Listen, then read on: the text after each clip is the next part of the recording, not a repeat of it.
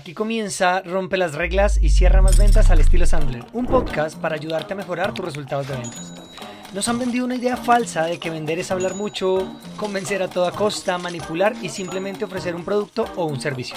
Y las ventas son otra cosa totalmente diferente. Se trata de generar confianza, de ayudar a los prospectos a descubrir sus dolores a través de preguntas y hacer presentaciones exitosas solo cuando haga falta. Quienes lo hacen así, nosotros los llamamos vendedores profesionales. Estos vendedores logran cada día no pelear por precios, acortar ciclos de ventas, llegar a los verdaderos tomadores de decisión, decidir para quién sí y para quién no es su producto o su servicio, lo que resulta en trabajar mucho menos y ganar mucho más. En este podcast vas a aprender tres cosas, las actitudes, las técnicas y los comportamientos para que tú también te conviertas en un vendedor profesional. Así que si eres vendedor, gerente responsable de las ventas o dueño de negocios, este podcast es para ti. Yo soy Paula Manteiga. Y yo soy Luis Guillermo Velandia. Somos entrenadores de Sandler Training, la compañía de entrenamiento en ventas y gerencia más grande del mundo y te damos la bienvenida a este podcast. Vamos a romper las reglas y a cerrar más ventas. Comenzamos. Bienvenidos todos a esta nueva, este nuevo episodio de Rompe las reglas y cierra más ventas al estilo Sandler. ¿Qué se vas? ¿Qué Luigi? ¿Qué más? ¿Cómo vamos? Bien, bien, aquí todo bajo control. Hoy estuve en cita con el otorrino, ya me dijo, descubrí que las cuerdas vocales, vocales no son cuerdas. Yo me las imaginaba y, he hecho la encuesta. ¿Usted cómo se imagina que son las cuerdas vocales? No, pues ya que me dice que no son cuerdas vocales, no tengo ni idea. ¿Cómo se las imaginaba? Eh, pues no sé, como, como unas cositas que vibran y eso son lo que hace que uno hable, ¿no? Yo me imaginaba como como que si esto fuera la laringe, sí, una cosa así, y, y, en un punto hay una, en la mitad hay como unas cuerditas literal, como unos músculos como si fueran cuerdas de guitarra. Pero no, realmente las cuerdas vocales son dos músculos solamente, al lado y lado, que hacen esto. No más. Sí, en, en, en, el colegio me tiré ciencias no, naturales no, no, y eso yo, yo, nunca lo vi, eso yo nunca lo vi explicaron que tengo por usar demasiado la voz, entonces que me salió una inflamación y es por eso, pero bueno, todavía no es nada grave, entonces estuve en ese tema, pero todavía se nota mucho, ¿cierto? La gente se me ha dicho, oye, pero estás como ronco. Se me no, no, no, sí, sí, se le nota que está ahí como... Eso, entonces, bueno, pero aquí estamos frente al cañón. Bueno, bienvenidos a todos, de verdad, muchas gracias por conectarse. A ver quién se ha conectado. Eh, Edgar Morales dice, me encanta la intro, felicidades, súper, muchas gracias Edgar. Esto es gracias a, a, todo el equipo de producción de, mm, P4S. Eh, ahí está está ahí, está ahí, bueno, todo el equipo de producción, de verdad, chicos, muchas, muchas gracias porque hacen un trabajo espectacular. Eh, buenas tardes para todos, todas. Acá presentes como siempre, dice Nicolai, Edna, buenísimas tardes. Buenas tardes, José Antonio, Eliana, eh, Lucedit. Eliana dice, sí, sigue ronco. Vea que, y Edna dice, el ronco de oro. Ahí está. y vea que Edgar dice, se me hace que tú no tienes cuerdas y por eso cantas tan mal. bueno, listo, ahí se conectó Jennifer. Bueno, de verdad, bienvenidos todos.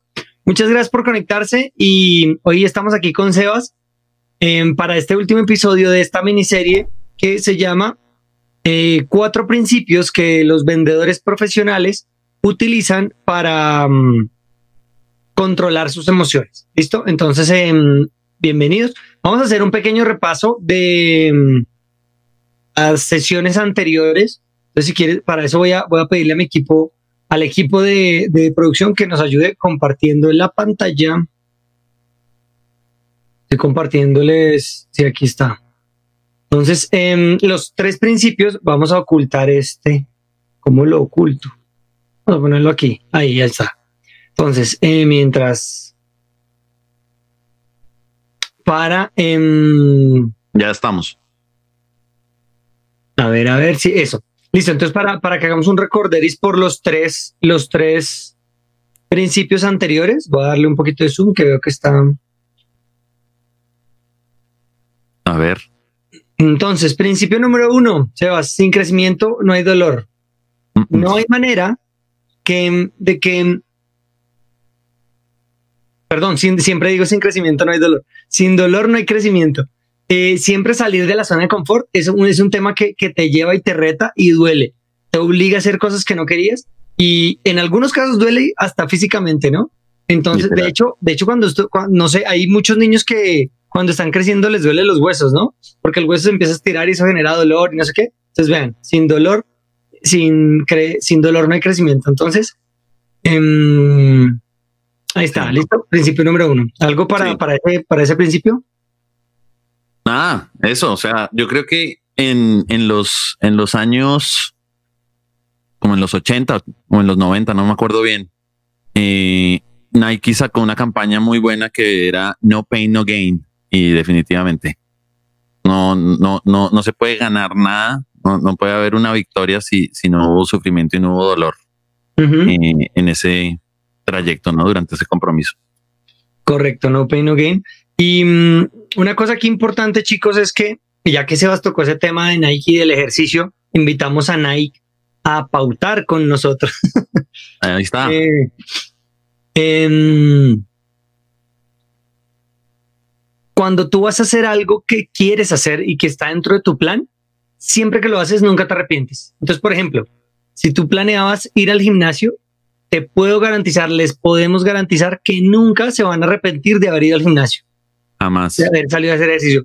Nunca se van a arrepentir de haber hecho las llamadas en frío. Nunca se van a arrepentir de haber hecho las cosas que tienen que hacer. ¿Por qué? Porque eso da una satisfacción de, realmente saber que estamos cumpliendo con, con nuestro deber y, con lo que tenemos que hacer para, para lograr llegar a donde queremos. ¿no? Recuerden que no nos convertimos en, en quienes vamos a llegar a ser por lo que hacemos mañana, sino por lo que hacemos hoy. hay que tomar acción. Entonces, de verdad, felicidades y felicitaciones a los que están aquí miércoles 5 de la tarde firmes. Ahí escribió Lili, dice, he sabido llegar. Muy bien, muy bien. Ya que eh, Aura me echa, me echa eh, flores y me dice, buenas tardes, saludos desde Bucaramanga. Se te escucha muy bien la voz así. Gracias, Aura Patricia. Será la única que me ha echado flores de la voz así. Muy bien. Sí. Oiga, yo quería complementar un poco también eh, esto de este principio y con lo que hablaba del, gimnasio y demás, de que uno siempre después de que sale del gimnasio jamás está arrepentido de eso. Hay una, una frase, una regla Sandler que dice, no permitas que la forma en cómo te sientes determine eh, cómo vas a actuar, sino que al contrario, actúa para que conforme a cómo actuaste, eso permita que te sientas de alguna manera determinada. Entonces, muchas veces nos ponemos esa excusa de, uy, no, hoy no voy al gimnasio porque está lloviendo, uy, no, hoy, hoy, hoy no voy porque me está doliendo como la cabeza. Y después, cuando ya pasó el momento en que no tenía que haber ido al gimnasio, uno dice, ay, debería haber ido al gimnasio y se empieza a sentir uno de, hecho peor por no haber ido. En cambio, aunque hubiese estado lloviendo y aún así uno se mojó mientras llegó al gimnasio y hizo la rutina de media hora, de 40 minutos o de una hora en el gimnasio, termina y así siga diluviando, uno se devuelve empapado a la casa, pero con la cara y con la sensación de satisfacción de haber hecho lo que tenía que hacer.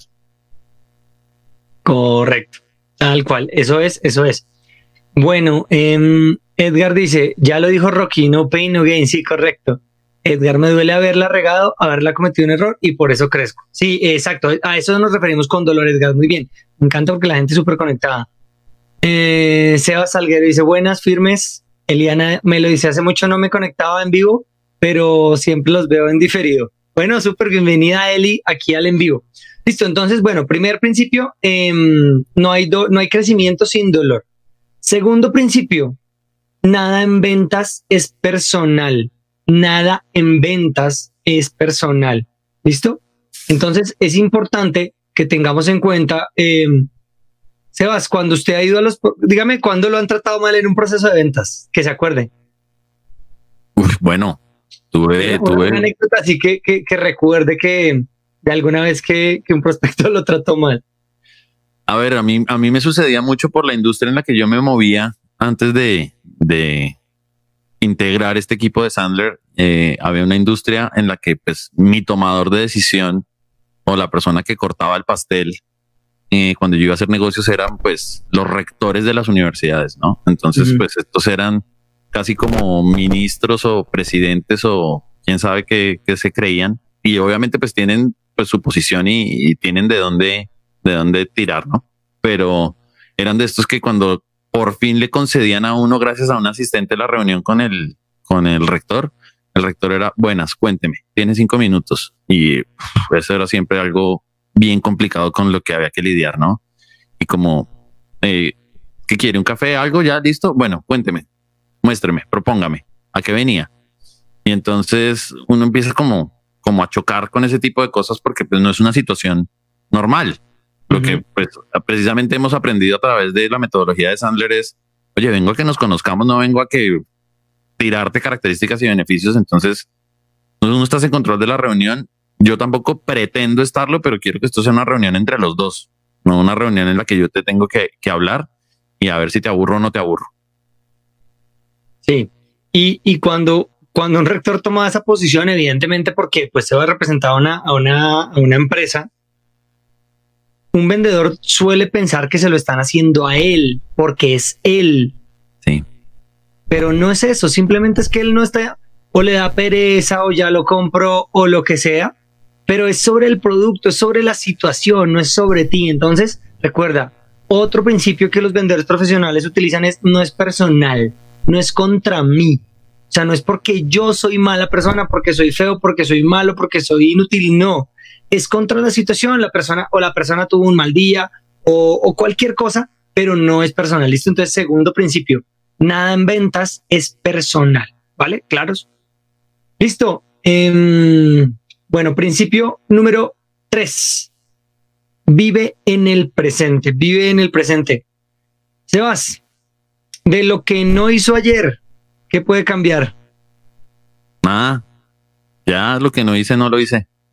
y de lo que va a hacer mañana. ¿Lo puede hacer ya? ¿Si lo va a hacer mañana? Hay cosas que voy a hacer mañana que podría hacer ya, obviamente. O sea, no vivir en el mañana, sino en el presente. Presente. Porque es bueno eso, Sebas. No vivir en el ayer ni en el mañana. Mm, bueno, es que hay una frase de Kung Fu Panda que me gustó un montón. sí, esa es buena. Yo la, yo la doy en los entrenamientos, sí, correcto. Eh, y es cuando se me da el nombre del maestro. El maestro Uwey. Uy, eso. Oiga, Kung Fu Panda, tremenda trilogía. Me he visto esa trilogía muchas veces, me encanta. Sí, sí, la 3 no es tan buena, pero la 1 y la 2 son tremendas películas. Son muy buenas, ¿para qué? Pero hay una, o sea, hay una que es como con una frase reveladora y es... En la 1, en la 1. Sí, en la 1 y es, eh, no vivas en el, en el, en el pasado porque pues en el pasado ya no nada se puede hacer, ¿no? O sea, el pasado ya es pasado. Eh, mirar qué va a ser el futuro y demás, pues también muy difícil. Pero lo que no te has dado cuenta es que el regalo más grande que tienes es el ahora. Por eso se llama presente. ¿sí? Entonces vive ahí y trabaja ahí.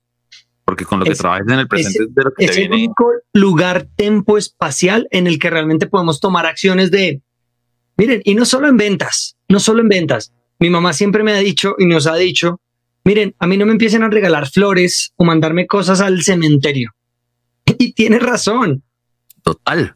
O sea, ¿para qué? Es el ahora, en el momento en que estás. Entonces, estás en este momento, haz las cosas, haz, habla con esa persona que quieres, con tu familia, ¿sí? Em, ¿Quieres empezar a prospectar? Pues hazlo ahora, no lo dejes mañana y no llores porque no lo hiciste ayer si vives en el ayer, vives frustrado, vives con resentimiento, que era lo que hablábamos en esa sesión anterior, y si vives en el mañana, vives con ansiedad de lo que va a pasar. Y ninguna de esas dos situaciones las puedes controlar. Entonces, tercer principio de un vendedor profesional es que vive en el presente, ¿listo? Vive en el presente. Bueno, entonces nos vamos ahora sí con el principio de hoy y está relacionado con qué, Sebas, con qué nos decían nuestros papás cuando estábamos chiquitos. Bueno, nos decían cosas positivas, nos decían cosas negativas, había de todo un poco. Eh, yo diría que nuestros papás no, no, quisieron hacernos daño con, con, las cosas que nos inculcaron, pero, pero en muchas ocasiones sí, sí nos dijeron cosas que a día de hoy, sobre todo para el mundo de las ventas, están redebatiéndose y de hecho cogen mucho más firmeza estas nuevas cosas que las anteriores. Y una de esas es, por lo general nos decían, trata a los demás como a ti te gustaría que te trataran. ¿no? Pero pues definitivamente en el mundo de las ventas esa frase ya cambió. Y yo creo que nuestra, nuestra audiencia ya lo sabe, pero pues si no lo sabe, en el mundo de las ventas no es tratar a los demás como a ti te gusta que te traten, sino trata a los demás como ellos quieren ser tratados. Por ejemplo, si ustedes quieren un día que Sebastián los invite a su casa y ustedes quieren que Sebastián se sienta feliz, lleguenle con una cajita de KFC. ¿O no, Sebas? Echar pollito. Ahí está, pollito. pollito. Creo que ahorita ando súper saludable, entonces. mm, mm, ando- Así, ya, ya le bajó. Toca Sí, un, no, de hecho, un mire. domingo al mes. Si, si- si me pusiera ahorita a hacer exhibicionismo, estoy literal en sudadera de, de piso a cabeza. Acabo de llegar de trotar. Entonces Eso. estoy. Y de repente, No, desde luego que no. De hecho, de- pues obviamente para mí en este momento son las once y media de la noche, once y veinte de la noche. Y dije, pues para llegar bien a la sesión y no llegar, ¿qué hubo? ¿Qué más? ¿Cómo vamos? Pues dije, no, salgo a hacer deporte y cuando el- vuelva del deporte llego renovado.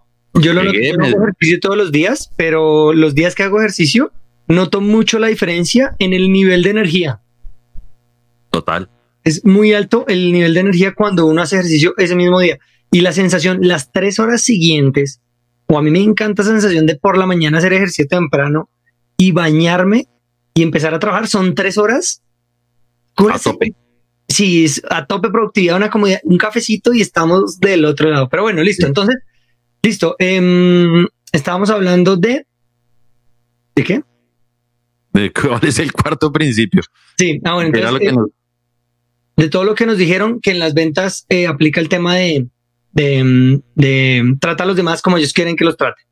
E- y eso es lo que dice Sebas. Nuestros papás nos crearon muchas creencias, em, no porque sean, estoy seguro que ningún papá quiere que su hijo no tenga éxito o algo, y ellos hicieron lo mejor que pudieron o que pensaron que podrían hacer para nosotros. Y en ese proceso nos crearon muchas una mentalidad de limitaciones en muchas cosas, porque nuestros papás no estaban entrenados en todo esto que nosotros ya estamos ahorita, ¿no? Entonces eso afecta a nuestra vida, ¿no? Y hay, digamos que, varios matices, pero para entender un poco este tema hay dos extremos, ¿no? Hay entornos, hay papás que fueron muy... Y- y lo vemos en las películas y pasa en la vida real y es, tú no eres nada, tú eres un perdedor, vas a terminar en la cárcel, em, no vas a hacer nada con tu vida, es que no sé qué, bla, bla, bla, bla, bla, bla, ¿vale? Y el otro extremo es, si puedes, tú vas a lograrlo, tú puedes ser lo que te, lo que te propongas ser. Em, yo me acuerdo mucho cuando mi hermanito, mi hermanito Daniel tenía como siete años y él decía que él lo que quería tener era una papelería. Entonces mi papá le decía, claro, claro que sí puedes tener una papelería, solamente que quiero que sea como panamericana. Entonces, es eso, ¿no? Eh, pero invitamos también a Panamericana a pautar en este programa. Eh, y hay esos dos extremos, ¿no? Y, y esos, esos, esos comentarios, porque así como le dijo esas cosas bonitas, ahorita les contaré un par de, de anécdotas de mis papás de, ah, bueno, lo que le decía a la empresa. Mi mamá decía la empresita, la empresita. Y eso es algo que, pues yo ya estaba más grande, pero muchos comentarios de ese estilo en mi casa fue muy, cuando mi mamá se ponía, se enojaba con nosotros, nos decía, o alguna cosa que uno no hacía, no me acuerdo, nos decía como, es que usted cree que la vida es fácil, la vida es sufrir.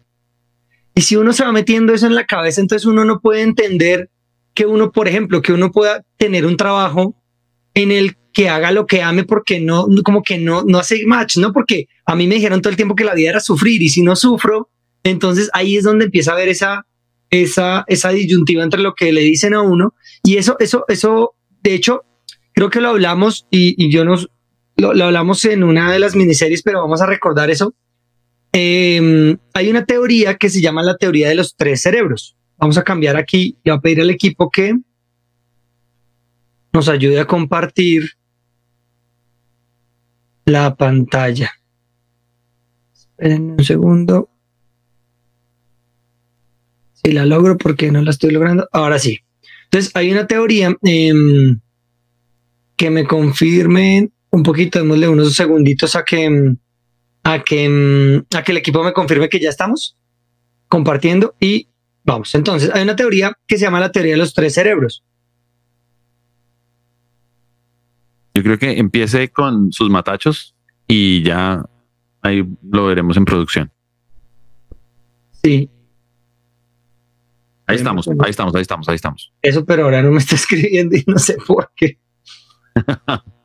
Em, ay, la vez pasada me pasó esto.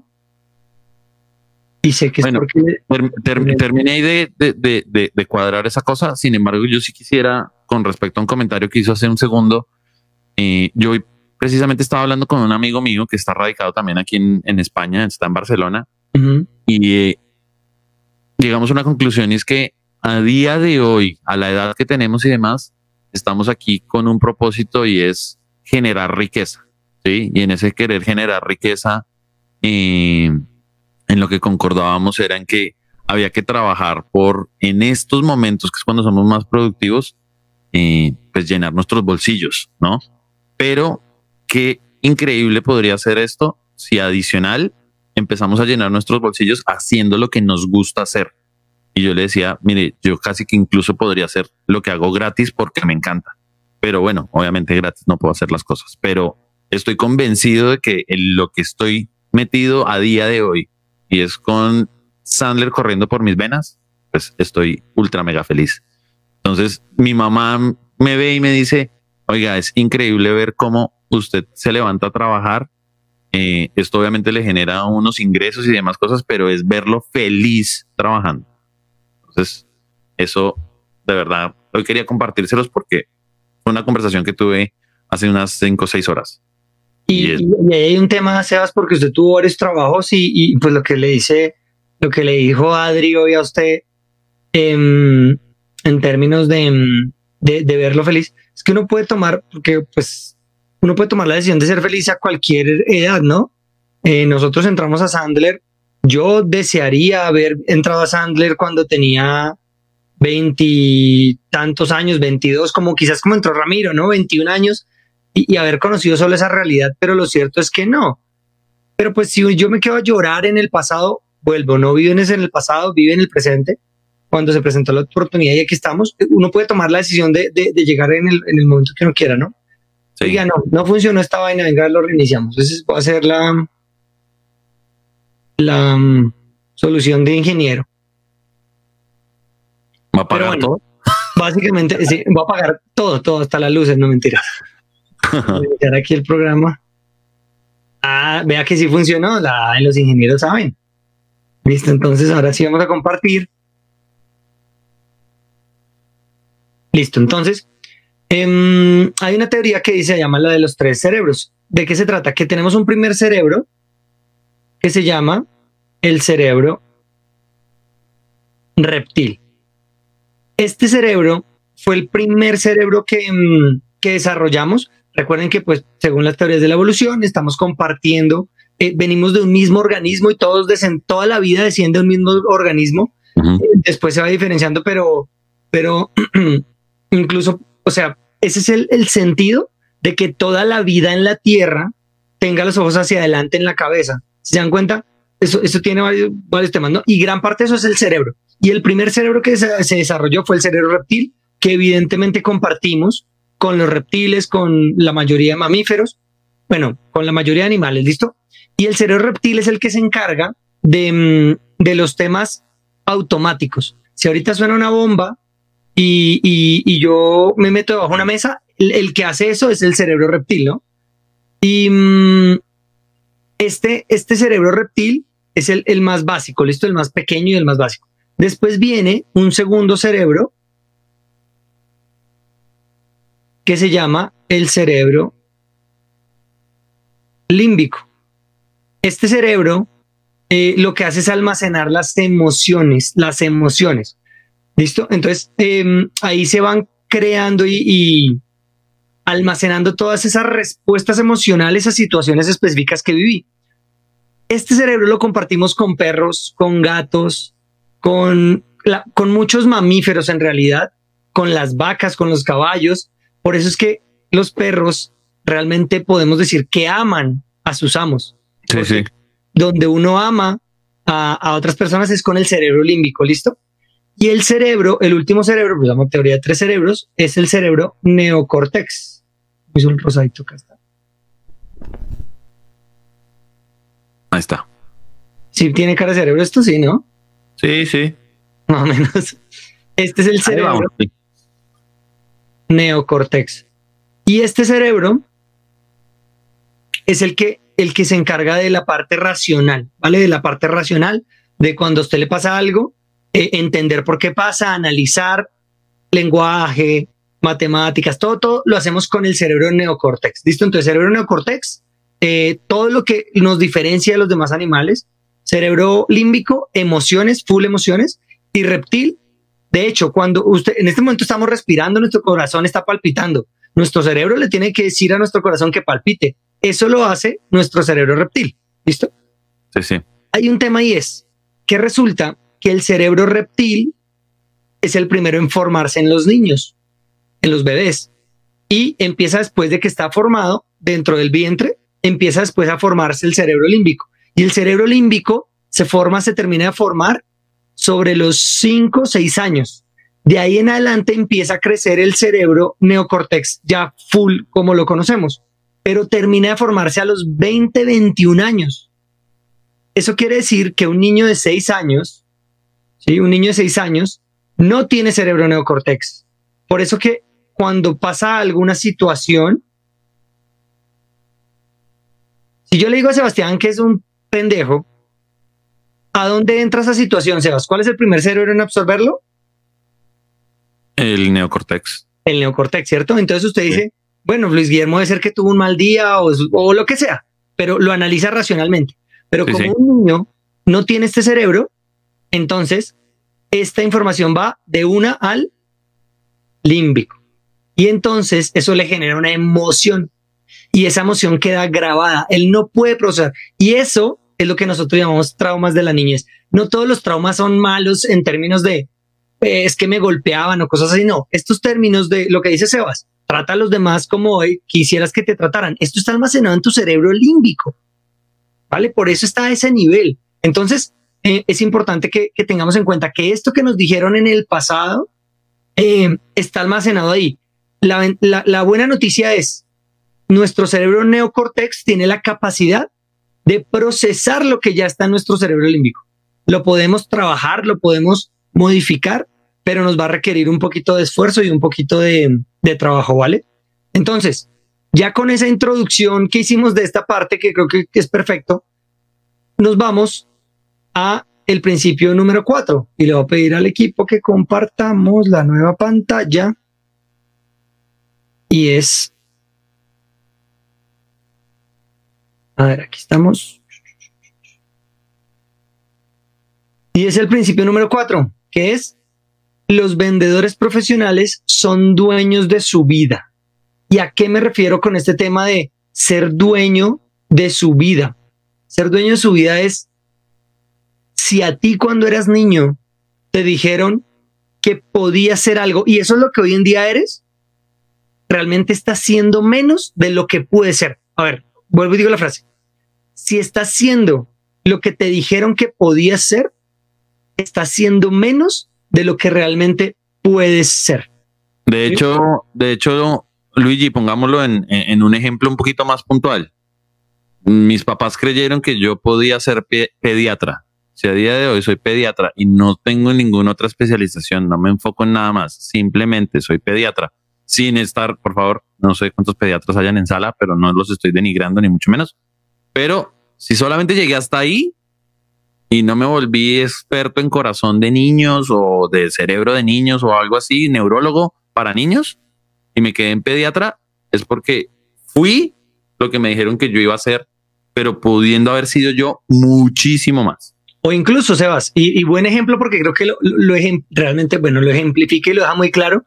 Si es pediatra, porque solamente porque sus papás le dijeron que podía ser pediatra.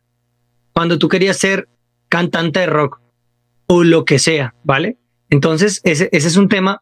Eh, yo batallé, tengo que decir, bueno, yo amo a mis papás. De si alguien ve este episodio, va a decir que es que mis papás no. Yo los amo y me apoyaron toda la vida. Pero para mis papás, bueno, no para mis papás, para mi papá principalmente fue muy duro. Yo empecé estudiando diseño gráfico y él decía diseño gráfico. Al lado de donde, de, eh, donde mi papá tenía la oficina, al lado había una empresa, un local, donde hacían pancartas. Y entonces él veía a los mancitos haciendo las plantillas y pancartas y no sé qué. Y él me decía, va a estudiar para hacer eso, para hacer pancartas. Porque esa era su visión, ¿no? Yo, bueno, di la batalla, mi mamá apoyó, pero, pero, pero es ese tipo de cosas. Si, si yo me hubiera quedado en lo, porque mi papá quería que alguno de nosotros fuera electricista, ingeniero, una profesión de estas ciencias duras, eh, que ninguno. Em, entonces me hubiera quedado en eso y hubiera sido, ahí es cuando tú no eres dueño de tu vida, tú estás solamente siendo lo que los demás te dicen que puedes ser. ¿Vale? Entonces, tienes que ser dueño de tu vida, no lo que los demás te digan que puedes ser. Sí, lo que pasa es que muchas veces somos la suma de las proyecciones de lo que otras personas vieron que nosotros podíamos llegar a ser. Y entonces como que sentimos que los estamos satisfaciendo a todos porque todos me proyectaron para ser un muy buen futbolista o un muy buen abogado. Pues, oh, soy un muy buen futbolista o, oh, soy muy buen abogado. Y ya, entonces ya con eso tengo contentos a los que me vieron que yo tenía esas aspiraciones y que podía lograr llegar a hacer eso. Pues miren, lo logré. Y nos quedamos ahí. Y no es la idea. Exactamente, exactamente. Entonces, bueno, vamos a leer aquí en el chat que, hay varios comentarios. Em, María Fernanda Matiz dice, volví. Oye, María Fernanda, estábamos extrañándote, hace rato no volvías. Eh, Clara Ruiz dice, buenas tardes, al parecer acaba de aterrizar porque puse un avioncito. Sebastián dice, un viejito que me quiso dar cátedra de diseño de procesos informáticos. sí, tal cual. No te, sí, que él te lo diga. María Fernanda dice, no los puedo dejar solos. Unas sesiones y están estrenando micrófonos, corte de pelo, mejor dicho, sí, María Fernanda, aquí estamos con nuevos micrófonos, con nuevo diseño. Bueno, no, pero ¿cómo así? ¿Cuál, cuál, estrenando corte de pelo? Ese comentario no me gustó. Bueno, yo, yo, yo, ¿por qué me peluqueaban ayer? Eh, y bueno, Augusto nos dice algo y yo también le iba a hacer el comentario. Yo también lo conozco como cerebro neocórtex. Ah, bueno, sí, ahí no me voy a poner a discutir, quizás sí. Lo que pasa es que neocórtex. Bueno, sí, dale, seguramente, seguramente sí tiene razón, no, no. No, no, no, pues igual, no estamos aquí en clase de Porque tiene tilde, ¿no? ah, bueno, ya no lo están viendo, pero sí, correcto, neocórtex. Em, oiga, una, una cosa es el cerebro neocórtex, ¿sabe con quién lo compartimos? Con los delfines. Eso le iba a decir. Con los delfines. Con los delfines. Y ah, estaba leyendo un artículo la semana pasada. Hay varios temas de, los delfines que los, los, los asemejan mucho a los humanos. Uno es que es el único animal, aparte de los humanos, que tiene sexo por placer. Sí. El resto de los animales es por puro temas de reproducción. Los, los delfines sí tienen sexo por placer. Y otra cosa es que descubrieron, acaban de terminar un estudio hace 10 minutos y me llamaron a mí a contarme en primicia. No, desinformación. un estudio hace poco, descubrieron que los delfines tienen nombres y se llaman a ellos mismos por nombres. Evidente, y cada quien tiene un silbido, un sonido especial, y cuando lo llaman, el bien es solamente ese. O sea, están tan conscientes de su existencia, porque ponerse un nombre o ponerle un nombre a alguien y que tú sepas que eres Sebastián, que eres Luis Guillermo, em, implica eso, ¿no? Entonces, bueno, eso es por el, por el mismo precio, vea, en Rompe las Reglas aprendemos delfines. Ahí Listo. A ver, ¿quién más? Eh, Sandra, buenas tardes. Eliana dice, eso es para la vida, las personas no te hacen cosas. Hacen cosas y tú defines si te afecta, correcto. Oiga, hay, una, que dice, hay una que dice Edgar, que dice, yo estudié marketing y terminé como vendedor. Compadre, somos lo mismo. Yo también estudié marketing y negocios y soy vendedor, orgullosamente vendedor, evidentemente. Correcto. De hecho, bueno, eso es lo que dice Ramiro, ¿no? Vendedor por accidente. Bueno, eh, María Fernanda, el presente es un regalo. Sí, correcto. Algunos prospectos juegan a minimizarte para entrar ganando terreno, pero ya, tomo, ya lo tomo como un juego, dice Jennifer. Sí, exacto, es parte del proceso. Tú sabes que los prospectos van a hacer eso. Es como, es como seamos honestos, es entrar a jugar fútbol y pensar que no te van a dar una patada. O sea, eso puede llegar a suceder. Y mira que no en todos los partidos te dan patadas, pero si en un partido te dan una patada, sabes que es parte del proceso y que quizás con esa persona no quieras volver a jugar. Lo mismo pasa con un prospecto, ¿vale? Tú eres dueño de tu vida y decides qué partidos juegas y qué partidos no juegas, ¿vale? Tú tomas las decisiones. El tema es, si tú vas a, jugar un partido con alguien que te da una patada, la, el primer, la primera fue un accidente, pero si tú sigues yendo allá y te quejas de que el compadre siempre da patadas, pues la culpa es tuya porque sigues yendo allá. Y es lo mismo, si hay un prospecto que te trata mal o que hace, bueno, no, no, no, no te permite ser un vendedor profesional, pues tú estás dejando que eso pase y la culpa es tuya, no le eches la culpa a nadie más. Los vendedores profesionales son dueños de su vida. Literal, Bueno, y no em, caemos en el juego del prospecto y eso es lo que queremos evitar. Exacto. Entonces, bueno, em, Sandra dice, recordando la sesión pasada, hay que concentrarse en el hoy. Sí, correcto. Usted no escuchó ese chiste, ¿no, Sebastián? Bueno, después se lo cuento porque no, lo voy a contar dos veces. ¿Con el hoy? Sí. Sandra Rey no superó eso. Se... vueltita, vueltita, nos está pidiendo vueltita, no sé. Ah, Edgar dice, órale, el Sebas Fitness. y llega, dice, el Sebas Fitness y llega a cenar Kentucky. sí. Eliana me lo dice, sí, yo necesito hacer ejercicio todos los días, 5 a.m. para empezar el día con toda, correcto. Sí, compartida, ya se ve, basura mental, muy bien.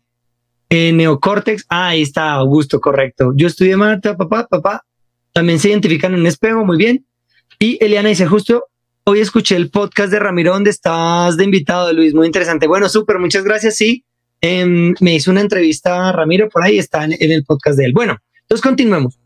Eh, Sebas, cosas que nos dijeron de niños que nos están afectando eh, en el presente y no nos dejan tomar acción. Entonces vamos a volver aquí a compartir pantalla para tomar unas notas.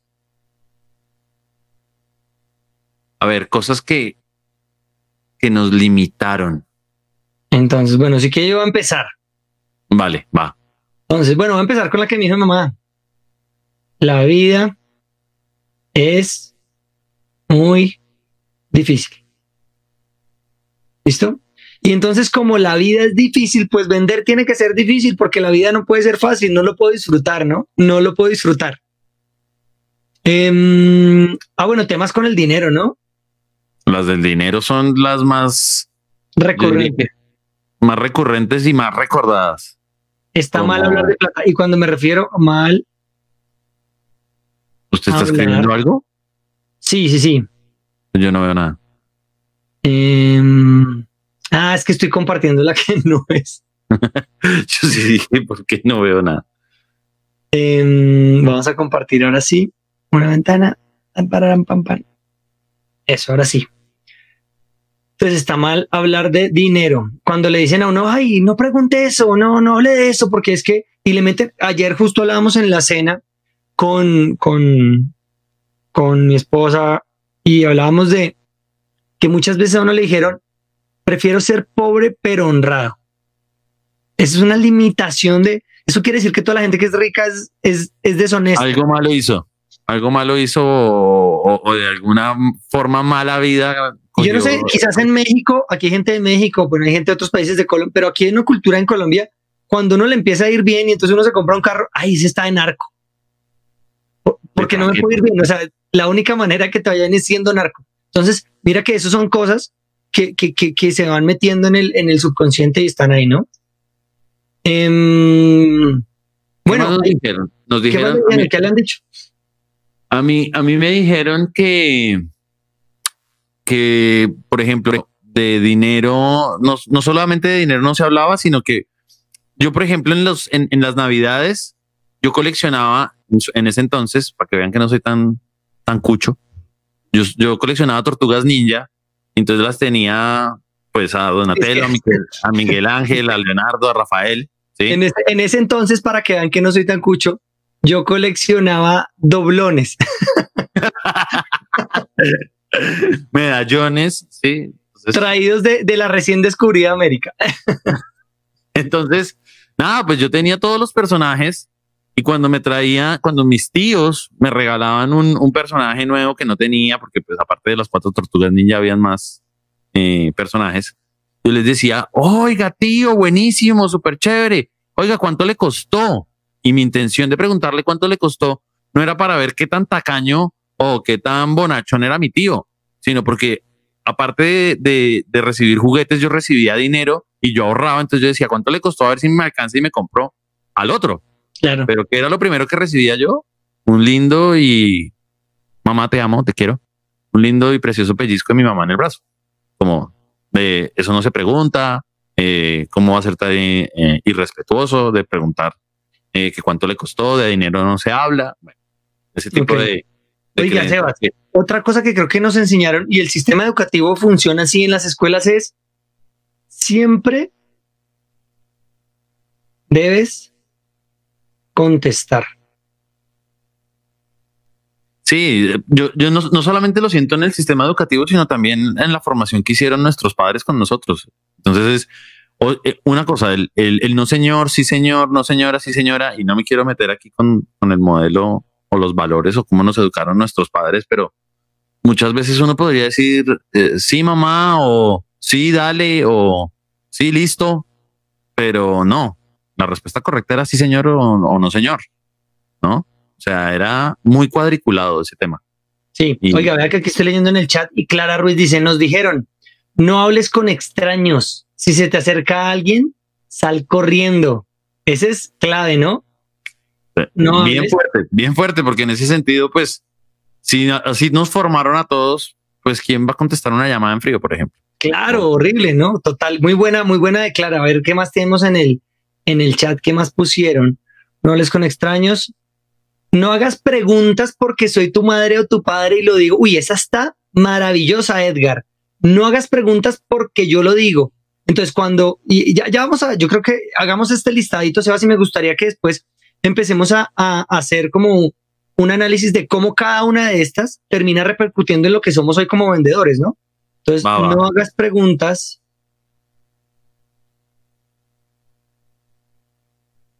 Porque yo soy tú, uy, ese tú no lleva tilde. Papá o tu mamá. ¿Listo? Muy bien, qué buena Edgar, oiga, la gente está muy pila. A ver, ¿qué más ve por ahí, Sebas? Em, sí, bueno, esa de respetar a los mayores, aunque sí, obviamente esa, esa no la vamos a discutir. Eh, ah, pero, pero, el, don, el don, el doña. Lo que dice logística, yo creo que se refiere, exacto, a eso se refiere si alguien es mayor que tú, tienes que decirle don o doña. Sí, y, o doña. Y miren, la verdad es que aquí nos vamos a meter en temas que yo estoy supuestamente ahora mismo en la madre patria, pero nos vamos a meter con eso de que había mucha pleitesía, mucha cortesía antiguamente, entonces era estoy a su merced, ¿sí? De hecho, los mexicanos... Dicen, uno, los mexicanos dicen mande. O sea, Deme una orden ya. deme una orden para cumplirla. eso es muy colonial, eso es súper colonial y nos quedó. Y, a los niños los regañan cuando, sí señor, sí señora. Eh, total, ese está muy bueno. Y si, y si tú, de, hecho, pues no, no, no le voy a preguntar aquí en público a, Sebas cuántos años tiene, tiene Adri, la mamá, pero ya la mamá de Sebas le digo Adri. Y pues me, no sé, pues evidentemente, pues si es la mamá de Sebas, podría ser mi mamá, porque Sebas y yo tenemos la misma edad. Y, y se vas a mi papá y él le dice Guillermo, a mi mamá le dice Gloria. Eh, y eso no pasa nada y no lo estamos irrespetando. Ese es un, ese es una, un tema muy fuerte. Entonces, bueno, el tema de contestar siempre. Em, ah, un tema clave que creo que nos metieron en la cabeza y es hacer caso a toda costa. Haga caso. De hecho, mire, esta frase no me la dijeron a mí puntualmente, pero sí la he escuchado un montón y es el que hace caso llega viejo. El que hace caso, uy, tremendo, correcto. Entonces, bueno, vean que son todas esas cosas que nos dicen y se nos van metiendo en la cabeza y se nos van metiendo en la cabeza. Y, eso pues repercute en cómo nosotros nos comportamos hoy. Entonces vamos una por una, Sebas, a, ver cómo, cómo esto termina impactando y qué comportamientos en ventas eh, van, vamos a tener. Em, a ver, ¿qué más teníamos acá? Creo que nada más. A ver, don y doña se dice señor y señora. Al tío del tío se le dice tío también. Exacto, correcto. Eh, Eliana, no interrumpas a los mayores. Correcto. Si alguien está hablando, no interrumpas. Muy bien. Eh, cuando lo exigen y uno se pega un estrellón con el doctor porque no le dijo doctor, correcto. No pregunta tanto y haga caso. Bueno, listo. Entonces vamos a ver. La vida es muy difícil, ya lo decíamos ahorita, entonces la vida es muy difícil. Entonces, no, es que vender tiene que ser doloroso, no te puede gustar vender porque es un proceso, ¿listo? Está mal hablar de dinero, no preguntes a nadie sobre plata. Llegamos a un, proceso de ventas y no somos capaces o nos da miedo decirle a un prospecto, oye, ¿y tienes presupuesto para este tema? ¿Cuánto piensas invertir en esto? No, ¿cómo se te ocurre, Sebastián, que vas a ir a preguntar eso? ¿Estás loco? Pues obviamente no es que ellos son Panamericana, anuncio Panamericana, los inventamos a que sí. este espacio. Ellos son panamericanas, ¿cómo no van a tener dinero? ¿Cómo les vas a preguntar de dinero, Sebastián? Correcto. Em, entonces, em, bueno, el tema del dinero, pues evidentemente influye. A ver, ¿qué más tenemos? Siempre debes contestar. Esa es clave. Y esa, ¿cómo cree que nos afecta hoy en día, Sebas? Porque literal estamos, a veces, de hecho quiero decir esto desde dos puntos de vista. El primero es que muchas veces estamos contestando preguntas que no nos han hecho, sino simplemente ellos están lanzando afirmaciones y nosotros nos preocupamos por defendernos ante sus afirmaciones o en muchas otras ocasiones, al momento de contestar, si es una pregunta directa, contestamos también de forma directa, nos exponemos sin saber el porqué de sus preguntas, ¿no? Entonces podríamos estar eh, contestando algo de forma muy inmediata, muy reactiva, sin entender el fondo y la razón de la pregunta de la otra persona. Correcto. Tal cual, es eso, no, o sea, no nos, no nos damos la posibilidad quizás de entender la pregunta o de que, o de que la pregunta que estaba, que quiere, que el, prospecto quiere hacer sea la real. Y entonces yo quiero de entrada contestarle. Y si yo no sé hacer algo, o si el prospecto me poncha en esa, en esa pregunta, me siento mal y siento que no estoy haciendo las cosas bien. Cuando la realidad es que a un vendedor, un vendedor que es capaz de decir algo como, oye, mira, fulanito, la verdad es que lo que me lo estás preguntando, no lo sé podría averiguártelo, pero no lo sé en este momento. Eso genera confianza y eso demuestra que estás negociando con un ser humano y que realmente estás en la posición no de satisfacerlo a toda costa, sino realmente estás en el proceso de, pues aquí estamos iguales y pues yo no me las sé todas, estoy para ayudarte en la medida que pueda. Bien, súper. Eh, no hables con extraños, bueno, creo que no hay que explicarlo, ¿no? Para la prospección, esta es nuestra, nuestra traba mental, nuestra basura mental, como lo nombraban por aquí, eh, más difícil, porque... Mm, porque pues evidentemente hablar con extraños en, networking o hacer llamadas en frío, en un evento o lo que sea, pues no, nos atraviesa el corazón y nos da miedo, ¿no? Oiga, esto que dice Edgar me parece brutal. En la escuela eh, premiaban al que responde, no al que hace preguntas. Que hacía una pregunta, seguramente con esa pregunta que le hacían al maestro, el maestro daba una respuesta o alguien más daba una respuesta y todo el mundo aplaudía la respuesta de ese alguien, de ese, de ese alguien más, pero nadie decía, oiga, qué buena pregunta la de este fulano. Yo de hecho le hubiera querido preguntar y mm, no, no la pregunté. En una conferencia escuchaba a un compadre que decía, las personas inteligentes tienen respuestas, los sabios tienen preguntas. Y, y con todo este tema de la inteligencia artificial, los robots están entrenados para dar respuestas. Tú le preguntas a Google lo que sea y te lo va a contestar. Y, así con muchos robots. El tema es, ¿cuáles son las preguntas adecuadas? Hay gente, no sé si le ha pasado que hay gente que no encuentra cosas en Google simplemente porque no sabe cómo preguntarle a Google. Y mire, sí, entonces es un tema de saber hacer preguntas. Bueno, todo eso viene del pasado. A ver, ¿qué, qué más había aquí en el chat? Que vi varias cosas. Están muy participativos hoy, hoy están muy chéveres. Listo. Oigan, antes de que, de que se me olvide todos, los que están aquí, por favor, like aquí abajo, aquí abajo, like, suscríbanse y denle compartir para que se lo puedan enviar a personas que ustedes crean que, que pueden em, mejorar. Compártanlo a través de Facebook, em, a través de LinkedIn, eh, de correo electrónico, para que nos ayuden a llegar a más personas y podamos ser más vendedores profesionales. Bueno, esta que dice Eli, me siento súper identificado con ella y es eh, Total, nos enseñaron a no preguntar y si uno preguntaba, todos lo miraban mal. Correcto. a mí me miraban mal en el colegio. Yo preguntaba muchísimo, pero obviamente no tomaba apuntes. Me juraba que tenía memoria fotográfica y creo que tengo muy buena memoria fotográfica a día de hoy, pero yo preguntaba muchísimo. Entonces la gente decía, porque yo soy de apellido Gracia, ¿no? Por favor, no soy García, ya saben cómo me pongo yo cuando me dicen García. Eh, decían, gracias, deje de preguntar, vea, la clase ya se habría podido acabar. En la universidad me decían, la clase ya se había podido acabar, pero usted salió con su pregunta, porque usted no hace sino preguntar. Pero literal, los sabios tenemos preguntas. Una vez, una vez, una vez me, nos llevaron del colegio al, al Senado, al Congreso de la República. Y estábamos ahí con la persona que nos estaba dando como el tour y contándonos un poquito. Y la niña, la persona, yo no me acuerdo si era una mujer, no una niña, una mujer, nos preguntó, bueno, ¿tienen alguna duda? y yo no sé a mí, yo de dónde saqué esa vaina, y yo, oye, ¿en qué se gastan los impuestos? Dije yo. y la vieja quedó como una profesora me dijo, dijo como, o sea, como me dijo, no, no, eso, de eso no se pregunta. Dime, otro profesor, sí, pues como que dijo, no, deje lo que pregunté eso. La niña y medio dijo eso y el profesor sí, así como mejor dicho, izquierdo, se con todo, le dijo, eso dicen, pero eso no se lo gastan en eso, no es que, pero si un niño pregunta, ¿en qué se gastan los impuestos? ¿Cómo puede ser que una profesora diga, no hablemos de eso? O sea, a un niño deberían de explicarle por qué tienen que pagar impuestos y por qué pagar impuestos está bien y por qué deberíamos todos pagar impuestos. No, pero sí, no nos enseñan a preguntar, preguntar está mal. Bueno, em, a ver, ¿qué más tenemos aquí en el chat para seguir con las otras? Em, en México dicen mande, sí, Edgar, en México dicen mande. Eso lo descubrí yo, bueno, no descubrí eso, sino como que el significado hablando con una amiga, una de mis mejores amigas es mexicana, y me decía, oye, ¿ustedes por qué dicen señor y señora? Y yo como, oiga, sí, ¿por qué? Porque yo todo es sí, señor, sí, señora. Y ya después yo le dije, bueno, pero ustedes dicen mande, ¿no? Entonces quedamos como, oiga, sí, estamos todos bien, em, quedamos bien domesticados. Sí, eh, bueno, bien colonizados.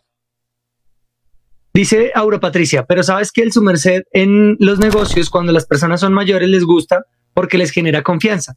Claro que dependiendo también del lugar geográfico en el que te encuentres. En mi experiencia, Aura Patricia, em, cuando yo a las personas mayores las he llamado por su nombre, les encanta. Sí. Y sobre todo si tú le dices diminutivos, no sé, hay como que Fer o Ferna, sí, o sea, como, no sé, es un tema como que porque yo siento que ellos quisieran en algunas cosas que, que, la gente ya los, porque también los empiezan a tratar, esa es mi impresión y aquí esto sí me lo estoy fumando yo. Yo creo que los empiezan a tratar como tan lejano que ellos quieren volver a sentir esa cercanía. Entonces, cuando tú le dices a una señora, Clarita, ¿cómo estás? Y no sé qué, ese tema creo que les gusta. Entonces, a mí me dio muy bien hablándoles así.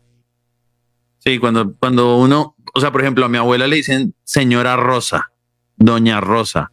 ¿Sí? Pero nadie es ni Rosita, ni Cubo Rose, ¿cómo estás? Y obviamente tiene 85 años. Pero yo sí siento que a ella le gustaría mucho más que la trataran con diminutivos o directamente con su nombre, pero sin el doña ni nada de esas cosas, porque ella no siente que se tenga que ganar como, como un espacio en el planeta. Ya a los 85 años ya, ya está del otro lado, mejor dicho. Claro.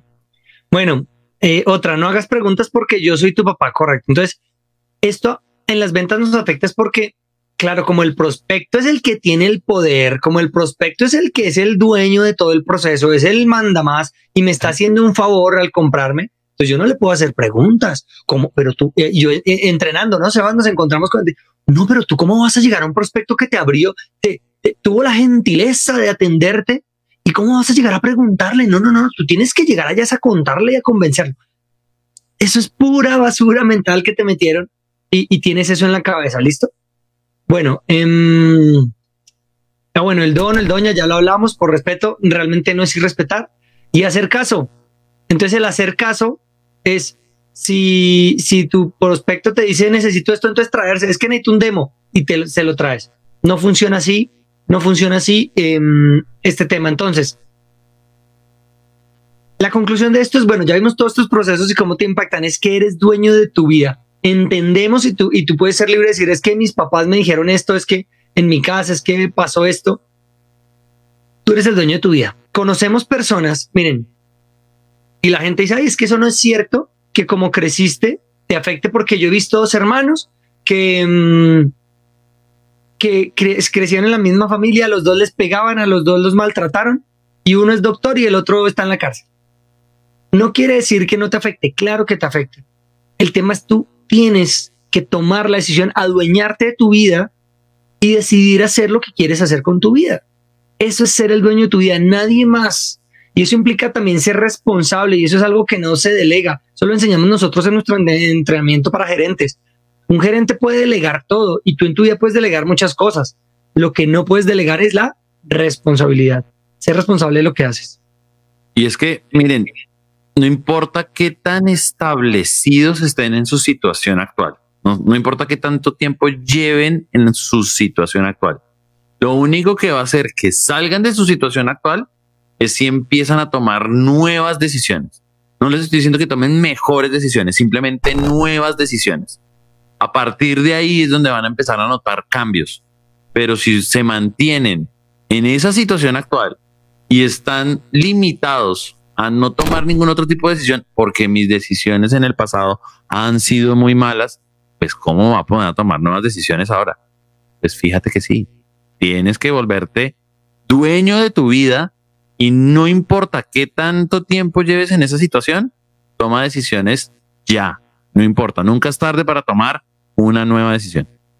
Correcto, y entonces eh, ya, ya, vamos cerrando y quiero cerrar este episodio con, con una frasecita, pero bueno, eh, ahora Patricia me pregunta, ¿pero lo haces en el primer contacto al diminutivo? No, no, no, ahora Patricia, no vas a llamar a alguien, al presidente de una empresa y que hubo Lucho. No, no, no, no, no, no. no eh, en, el, en el primer contacto no, eh, siempre por el nombre normal yo. Carlos Francisco Fernández puede tener cuatro mil años. Si me tocara llamar a Jesús, le diría, Jesús, ¿cómo está? No, ay, sí, sí, porque, porque, porque es diferente, ¿no? A Jesús para venderle, ¿no? Que ya después alguien va a tildar aquí de herejía. Pero bueno, eh, por el nombre normal, ya con el tiempo, seguramente Pedro a Jesús le decía Jesús, no sé, porque ya eran parceros, ya eran amigos. Con el tiempo eh, puedes empezar, pero no, al principio evidentemente no, no con el diminutivo Patricia. Eh, correcto, ahí, ahí está para ti bien. Es que vamos madurando y mejoramos nos de decisiones. Correcto. Entonces, chicos, miren, este tema de ser el dueño de tu vida, yo creo que el vendedor profesional lo asume y se empieza. Para mí, esto es como un requisito para poder convertirte en un vendedor profesional. Y, creo que es básicamente el tema de. Yo creo que ya, ya podemos dejar de compartir pantalla. No sé si la estamos compartiendo todavía, chicos. Y eh, yo creo que aquí hay un tema clave y es Nadie te obliga a ser la persona que eras hace un año, nadie te obliga a ser la persona que eras hace un mes, nadie te obliga, nadie los obliga a ser la persona que eran hace un día, nadie los obliga a ser la persona que eran antes de este entrenamiento, de, de, tomar esta sesión. Tomen sus decisiones, sean dueños de su vida, porque dentro de un año van a querer haber empezado hoy. ¿Vale? Sí, sí, sí. Yo digo, yo digo eso. O sea, empieza a reconocer que no hay un momento correcto ni incorrecto para tomar una decisión. Sin importar las decisiones que hayas podido tomar en el pasado, buenas o malas, no importa, ya eso no lo puedes cambiar. ¿Qué puedes hacer? Trabajar algo en el hoy que sí te cambie tu mañana. Correcto, correcto.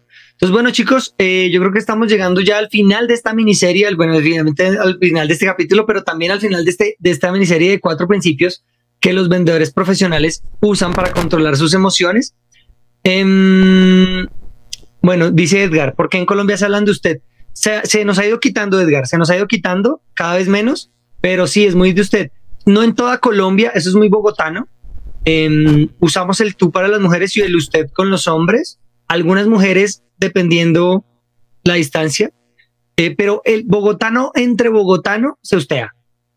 Cuando sí. son amigos, sí. Pero yo, yo, tu, pero yo tuteo a los hombres. De hecho, en mis procesos de ventas hoy en día los tuteo. Pero, por ejemplo, a Sebas no lo tuteo, a mis mejores amigos no los tuteo, a mis hermanos no los tuteo. Sí, entonces, eh, bueno. Listo, chicos. Entonces, eh, vamos terminando esta, esta miniserie. Vamos terminando este, este, este episodio. De verdad, gracias, gracias a todos por conectarse, por estar ahí tan juiciosos.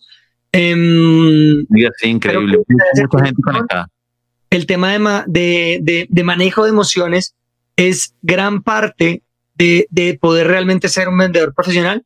Esta es una de las miniseries que creo que más puede tener impacto. Todas sé que tienen impacto, pero lograr manejar las emociones en los procesos de venta los va a llevar muy lejos y les va a permitir ser lo que ustedes quieren ser. Entonces, eh, les iba a decir algo. Nada, eso es, creo que Sebas cierre con su frase. Ya. Eh, bueno, como hay un delay, ya saben, váyanse preparando, por favor. Pero antes de eso, de verdad, chicos, muy rico, muy chévere estar aquí, además en, en este nuevo formato. Es mi primera sesión de romper ah, sí, la primera vez con el nuevo, con el nuevo, con la nueva producción, ¿no? Sí, sí, sí. Entonces, nada, me encantó. Estoy aquí, de hecho, fascinado viéndome a mí mismo. Entonces, está genial. eh, y el micrófono me hace ver súper pro. Entonces, como, ¡guau! ¡Qué chévere! nada, eh, chicos, de verdad, trabajen hoy por lo que quieran llegar a ser mañana. De lo contrario, van a esperar a mañana para hacer algo pasado mañana y no aguanta. Trabajen hoy en lo que quieren ser mañana. Ya que Lili, ya le contestó. Ya Sandra también. Dígala porque ya están contestando. Maravilla. Chicos, por favor. Hoy han aprendido más acerca de la metodología Sandler, han aprendido más cosas para sus vidas. Por favor, empiecen a aplicarlo. Y si van a vender, usen Sandler. Chao, chicos. Esperamos que este episodio te haya gustado mucho y que realmente apliques para que puedas mejorar tus resultados de ventas. Si es así, suscríbete para que siempre estés al tanto de todo lo que publicamos y coméntanos aquí abajo, cuéntanos qué te llevas de este episodio y sobre todo, ¿sabes qué? Compártelo para que cada vez seamos más vendedores profesionales ahí afuera. Te esperamos en el próximo episodio.